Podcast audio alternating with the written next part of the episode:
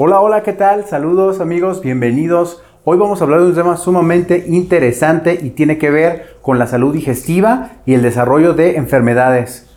¿Sabían ustedes que nosotros somos más bien el hotel de los microorganismos que se encuentran en nuestro cuerpo? Es decir, hay más de 3 trillones de microorganismos. ¿Qué es un microorganismo? Pues son, como dice el nombre, microorganismos, pequeños seres vivos, diminutos, que no son posible verlos a simple vista. Necesitamos un microscopio. Entonces, esto es algo muy, muy interesante. ¿Cómo es posible?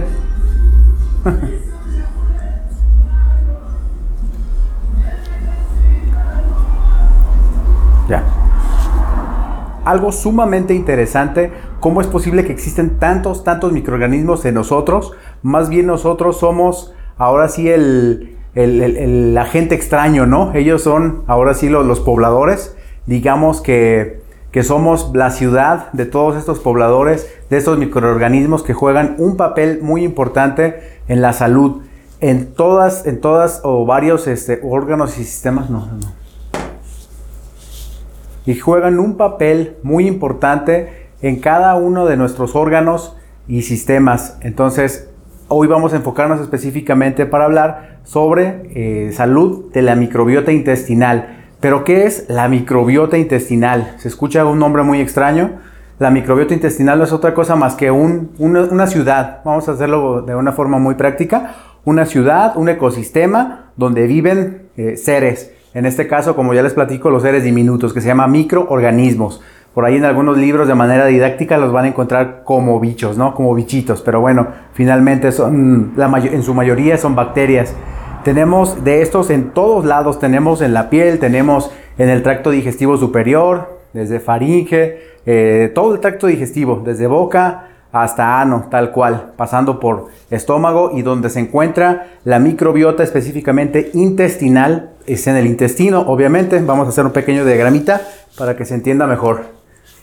Entonces, vamos a dibujar más, más grande. Oh. Otra vez. Ahí le cortamos. Ok. Entonces desde aquí. Si quieres ya ir para allá, ¿Sí? Sí. ¿No se para ni nada? No tiene que pararse, si no, no pasa nada, lo vuelvo a hacer.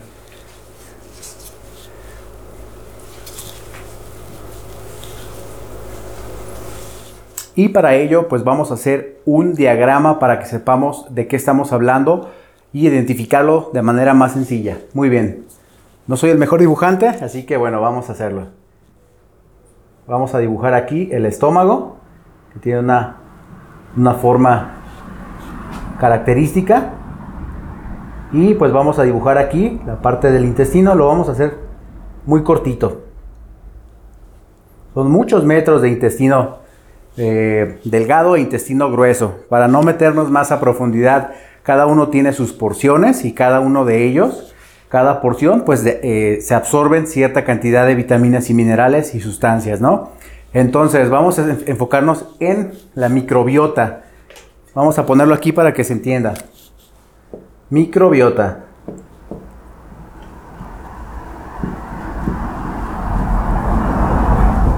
Pero estamos hablando del intestino, entonces tendríamos que citar microbiota intestinal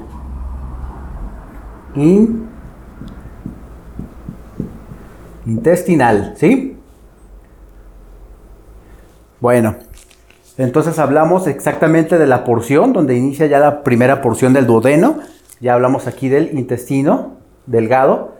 Vamos, no alcanza aquí a dibujar obviamente todos los metros que tiene el, intestino como tal, sino estamos generalizando que aquí es donde se encuentra eh, la mayor parte o específicamente pues obviamente el, intestino, ¿no? Y los microorganismos que, que, lo ocupan. Entonces, fíjense qué interesante es que el hecho de que el estrés juega un papel sumamente contraproducente contra la microbiota intestinal. ¿Para qué nos sirve tener microorganismos?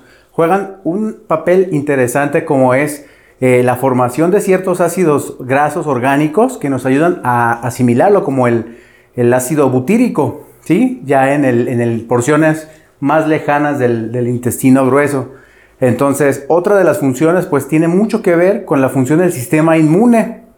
Lo que son los microorganismos juegan un papel importante con la salud cardiovascular, específicamente con el endotelio vascular. Hay mucho que hablar, hay mucho que hablar sobre este tema, pero quiero aterrizarlo, al menos en este momento. Primero, que se entienda claro qué es la microbiota intestinal. Hablamos de bios, pues obviamente estamos hablando de vida, ¿verdad? Son microorganismos que se encuentran aquí, en todo nuestro tracto digestivo. Aquí me estoy enfocando en el intestino. Sabemos que también puede haber aquí, hay en el estómago, hay en la boca, en todas partes, en lo que es la, la faringe tal cual, el estómago. Este es el estómago. Entonces, vamos a enfocarnos en la microbiota, o sea, los seres que viven aquí en el intestino. Eh, se ha visto que juegan, como les digo, un papel importantísimo en el mantenimiento de nuestras funciones. Si no tuviéramos nosotros microorganismos eh, intestinales, pues obviamente tendríamos muchas enfermedades. Tanto es así que se conoce que la diabetes, eh, uno de los factores de riesgos o hay una relación en desarrollar diabetes, a cuando hay una alteración en la microbiota intestinal. Es decir, hay microorganismos o bichitos que son buenos y que estos vienen a protegernos de, agentes externos.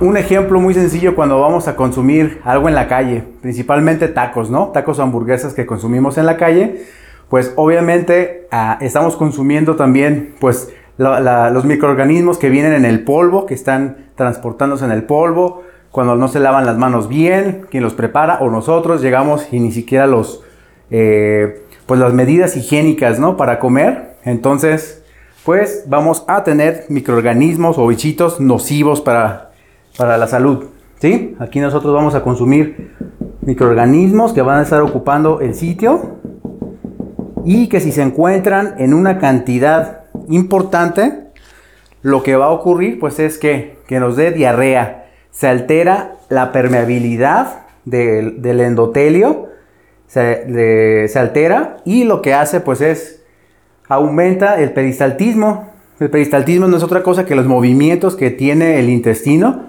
pues para poder eh, eliminar en este caso el, bolo fecal, ¿sí? Lo que son las heces tal cual. Entonces, esto es lo que va a hacer, aumenta la cantidad, al haber más cantidad de, de microorganismos, obviamente la mayor acumulación de, agua porque la permeabilidad eh, se modifica, entonces es más fácil que penetren sustancias este, nocivas al, torrente sanguíneo, estoy hablando de cuestiones más, más complicadas y nos dé una eh, enfermedad generalizada, una enfermedad sistémica. Bien, entonces, esta es una de las cosas más fáciles de, de comprender cuando hay una alteración en los microorganismos que nos protegen, que debemos de tener nosotros cuidado. ¿Cómo los podemos cuidar? Así como ellos nos cuidan a nosotros, nosotros debemos estarlos cuidando. Vivimos en una simbiosis. ¿Qué quiere decir? Que pues es un, algo favorable, ¿no? Si yo, si yo te cuido, si yo te cuido a ti, microorganismo, bichito, pues el organismo se encuentra saludable y me va a proteger a mí. ¿Sí? De muchas formas. Tanto es así que se ha visto que cuando hay una alteración eh, o se ve disminuida la población de estos microorganismos, como les digo, hay mayor eh, propensión o susceptibilidad al desarrollo de enfermedades crónicas. Fíjense qué interesante. ¿Cuáles? Por ejemplo, como la diabetes, eh, problemas de o trastornos ya como esquizofrenia. Qué interesante, ¿no? Porque puedes decir qué tiene que ver la microbiota intestinal o qué tiene que ver mi estómago, mi intestino con desarrollar algo acá arriba, un trastorno eh, de la salud mental, que es la esquizofrenia como tal. Y hay muchos más. También la enfermedad, en enfermedades cardiovasculares, enfermedades cardíacas, hay algo bien interesante también. Si hay una disminución en la población de esos microorganismos, también puedes desarrollar con más facilidad hipertensión. Entonces, vamos a hacer una analogía. Si yo no me cuido eh, con alimentación, esto lo vamos a ver en otra segunda parte, qué alimentos son los que nos ayudan, que se llaman prebióticos y probióticos. Ese es el siguiente tema. Entonces, ¿qué ocurre si está disminuida esta población o tenemos más, más microorganismos negativos? Pues va a ocurrir, obviamente, una disminución. Vamos a borrar esto de aquí para que sea más fácil. Este lo vamos a dejar, ese esquemita para que se vea.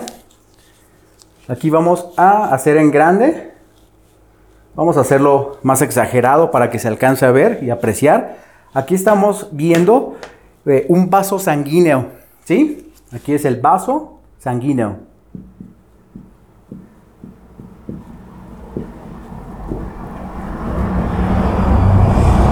Bien, un vaso sanguíneo pues puede ser obviamente una arteria, que son las de mayor calibre, puede ser una vena, tienen menor calibre y son más delgadas, o los capilares que son muy finos tan finos que un glóbulo rojo puede pasar de manera individual. Sabemos que un glóbulo rojo o un eritrocito no lo podemos ver a simple vista. Entonces, para que tengamos una, analogía de lo, del diámetro tan pequeño que pueden tener los capilares, en donde se encuentran principalmente, pues obviamente en, el cerebro, los capilares, por ejemplo, también de los ojos, que son muy, muy, muy finitos, son capilares simplemente, vasos sanguíneos también y obviamente también en el riñón. Entonces, por eso cuando escuchamos que hay un infarto o un evento vascular cerebral, pues generalmente se da ahora sí en, estos sitios, ¿sí?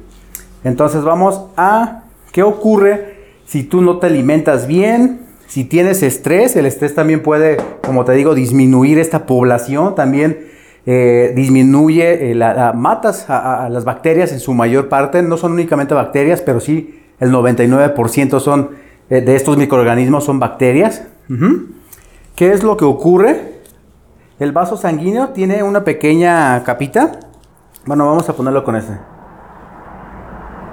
Vamos a ponerlo aquí. Estamos haciendo, viéndolo un poquito macroscópico. Entonces, esto que está aquí se llama endotelio. Endotelio vascular. Que es la parte más externa que estamos viendo aquí, el endotelio, todo esto de aquí. Es una capita que tenemos nosotros en los vasos sanguíneos y que juegan un papel muy importante. ¿Qué papel es ese? Secretan muchísimas cosas. Voy a enfocarme solamente en una, que es el óxido nítrico. Tal vez lo han escuchado, eh, pues el famoso óxido nítrico que se utiliza en los deportes, ¿no? El entrenamiento de fuerza, el preentreno que viene el óxido nítrico, que bueno, ese no es óxido nítrico como tal, ya hemos comentado que el óxido nítrico en su forma natural, pues es un, es un gas, entonces eh, vienen precursores y bien no es el 100% el que se convierte como tal, aunque sea arginina, ayuda en, en parte, pero no un 100%, no se convierte a óxido nítrico como tal. Lo mejor es mantener nuestros endotelios saludables. Eso es algo muy importante. Esta es la parte del, del endotelio, esta capita. Aquí les digo, aquí pasa la sangre. ¿Sí? Dentro de ellos pues son los glóbulos rojos, los glóbulos blancos, el plasma, obviamente lo, que es el, contenido de sangre como tal, atraviesa el endotelio, entonces fíjense cómo eh, los microorganismos juegan un papel en mantener saludable esta parte, esta capita que tenemos en los vasos sanguíneos. El endotelio produce, ¿qué dijimos? Vamos a ponerlo aquí. Lo van a encontrar como NO, por las siglas en inglés o óxido nítrico. Entonces es sumamente interesante e importante que mantengamos una salud digestiva. ¿Cómo lo vamos a hacer de manera general? Pues obviamente cuidando el consumir fibra. No les voy a mencionar ahorita los probióticos, ese es el tema este, que sigue, la segunda parte, para decirles nombres exactos, las cepas como tal y cuáles son los probióticos eh, mejores y que tienen realmente una función, que no se destruyen, porque ustedes van a encontrar muchos, eh, no vamos a decir marcas en este momento, segunda etapa, van a consumir ustedes, por ejemplo, un, un, probiótico como tal que les vendan y pues les prometen muchas cosas, entonces hay criterios a calificar para saber si ese, si ese probiótico, como dice el nombre, el probiótico, pues es algo que tiene vida, ¿no? No lo podemos ver en algún frasquito o, o si viene en polvo, no lo podemos ver, pero está ahí. Entonces, nosotros lo consumimos y tiene que garantizar que no se deshaga eh, pues por parte del, ácido clorhídrico secretado por el estómago, ni tampoco pues obviamente por, los, eh, por la digestión, los jugos digestivos, enzimas, pues del intestino. Entonces tiene que llegar íntegro hacia el sitio que tiene que llegar, hacia el intestino, para provocar obviamente efectos positivos, para empezar a poblar, para que se reproduzcan eh, microorganismos buenos y pues obviamente obtener el beneficio. En este caso, específicamente nos estamos enfocando en la salud vascular. Si nos enfocamos más allá, hay una relación. Voy a poner de este lado. aquí está lo que es si, nuestros, si nuestro microbiota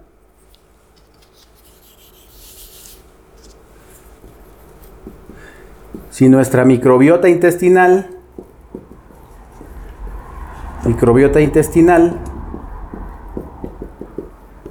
se encuentra bien, vamos a poner una, flechita, que quiere decir aquí, que está bien, está elevada, se encuentra en óptimas condiciones, pues obviamente también vamos a abreviarlo como HTA, que es hipertensión arterial, pues la hipertensión arterial hay menos probabilidades de que desarrolles. Sí, yo sé que no es el único factor de riesgo, hay más cosas, ¿no? El propio estrés, el alto consumo de sodio, el, el sedentarismo, es decir, el estilo de vida en general, obviamente nos lleva a padecer eh, hipertensión arterial, cuestiones o factores genéticos también. Y bueno, pero hay menor probabilidad de que tú desarrolles eh, hipertensión arterial. Ahora, si ya la tienes, dices, bueno, pues ya para qué los consumo, si yo ya soy hipertenso, me acaban de diagnosticar con hipertensión arterial, o tengo 10 años de evolución, o tengo 20 años de evolución ya con, hipertensión, ¿para qué cuidar mi salud eh, digestiva? ¿Para qué necesito estos microorganismos? ¿En qué me van a ayudar a mí?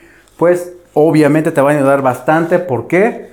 Porque hay una relación, como te digo, un impacto directo entre la salud digestiva y el endotelio vascular. La, molécula de óxido nítrico lo que viene a hacer es que se vasodilate. Vamos a ponerlo aquí, un poquito más grande, que se haga más grande. Vamos a hacer una, una analogía cuando soplamos nosotros un globo, no lo tengo ahorita para demostrárselos, pero un globo, ¿qué es lo que ocurre? Pues está en un estado de reposo.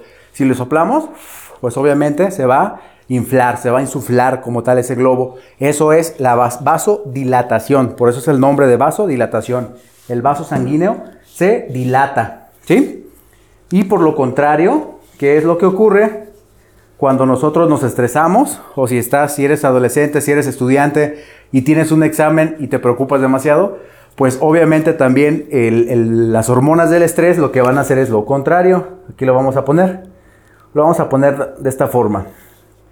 Se vasoconstriñen, es decir, de tener un diámetro, se van a hacer más pequeñitas y pues obviamente hay menos flujo eh, sanguíneo y pues hay menos sangre, hay menos aporte de nutrientes y oxígeno a todos los órganos vitales. En este caso que te estoy poniendo pues al cerebro para poder pensar mejor, para tener obviamente un procesamiento adecuado, ¿no? Del, del pensamiento, de la inteligencia, del pensamiento abstracto, lo que necesitas hacer en ese momento, la memoria, el, pensamiento crítico, lo que sea. Entonces, esto es lo que ocurre obviamente con personas que tienen hipertensión arterial. Aquí hay una disfunción endotelial, que es una disminución de esta parte, de esta capita. Por lo tanto, ya no hay una producción adecuada de óxido nítrico. El óxido nítrico dijimos que venía a vasodilatar, a hacerlo grandote. Y si ya no hay o está disminuida, pues esta hay una resistencia, hay una resistencia, ¿sí?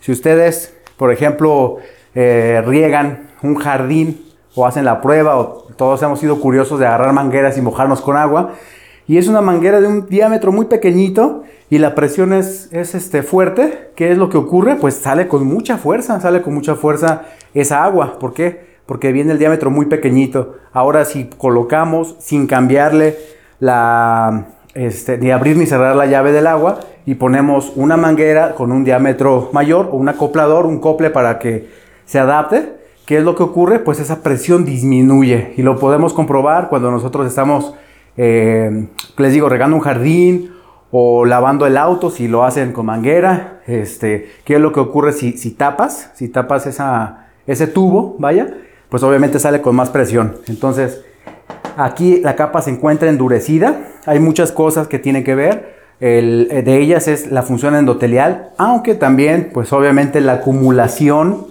la acumulación aquí ya. Vamos a hacerlo con otro color. Vamos a poner aquí la formación de placas, las plaquitas de ateroma. ¿Sí? Las placas de grasa. Nosotros a través de la alimentación consumimos grasa grasas saludables, grasas saturadas, insaturadas, poliinsaturadas, de, mucho tipo de, muchos tipos de grasas, pero yo creo que todos, y también los nutriólogos y todos, todos comemos también hamburguesas, tacos, cosas que tengan este, que estén eh, bañadas en aceite. Entonces, se ha visto en estudios que niños también, desde niños se nos van formando esas capitas, se van, se van acumulando la grasita que nosotros consumimos aquí, ahora sí en los vasos sanguíneos, ¿sí?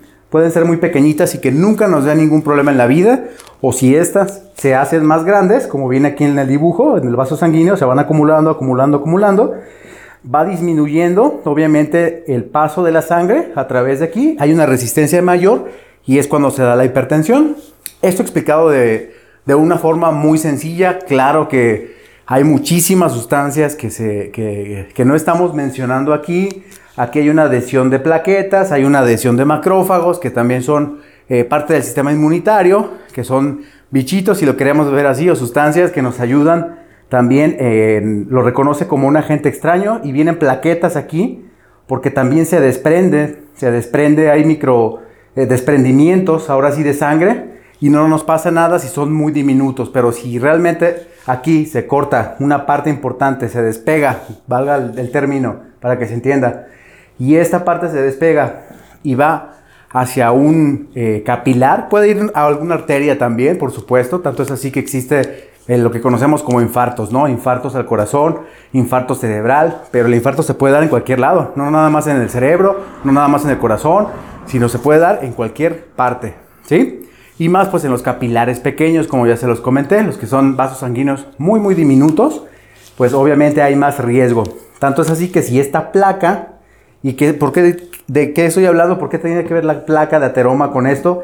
También está relacionado cuando hay una, un bajo eh, salud digestiva con el incremento pues, de la capa, de la capa eh, de placa de ateroma, ¿sí? Una placa de grasa con muchas sustancias, se, endurecen las arterias, aumenta la, la resistencia vascular periférica y pues obviamente es donde existe, eh, pues ahora sí una resistencia y como tal cuando te miden con el baumanómetro, pues te das cuenta que tienes eh, la presión elevada. Obviamente hay criterios para diagnosticarla, pero ¿para qué llegamos a esta parte eh, del tratamiento? ¿Por qué mejor no preventiva? Y si ya lo tienes, bueno, no importa, hay muchas cosas, hay muchos que estamos preocupados haciendo investigación, publicando artículos científicos para la salud, ¿no? Obviamente lo ideal es prevenir, nos ahorramos muchísimo dinero, muchísimo tiempo y podríamos hacer otras cosas, ¿no? No importa que nos dedicáramos a otra cosa o que sea mínimo la cantidad de enfermedades que, estemos tratando eh, como tal, ¿no? En este caso, pues a través de la, de la dieta o dietoterapia,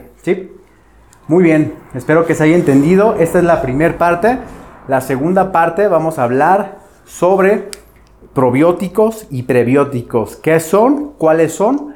Eh, cuáles son los más recomendados de consumir y qué criterios deben de tener para que no se mueran durante el proceso digestivo, que lleguen íntegros a donde tienen que llegar, que es de boca a ano y que cumplan su función específica para ello, ¿sí? Porque no todos, no todo lo que te venden allá afuera es, es lo mejor. Vamos a ver sin conflictos de intereses, ni marcas, ni nada, o sea, independientemente de las que cada nutriólogo eh, tengamos, yo, por ejemplo, me, apalanco de, no marcas. En ocasiones no se ven marcas, sino producto.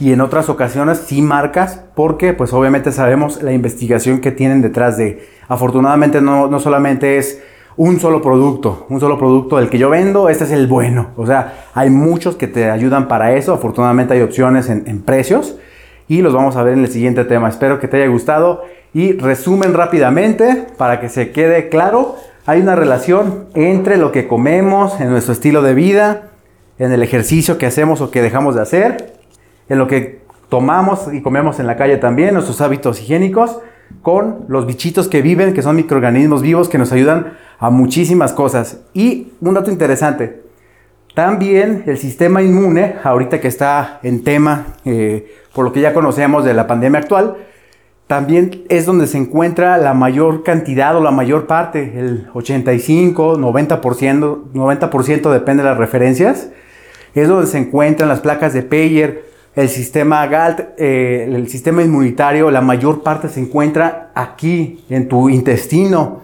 Sí, hay glóbulos blancos, hay, hay glóbulos blancos como tal, pero esa es una pequeña fracción donde se encuentra, obviamente, se encuentran circulando en sangre, pero donde se encuentra la mayor parte es en el intestino.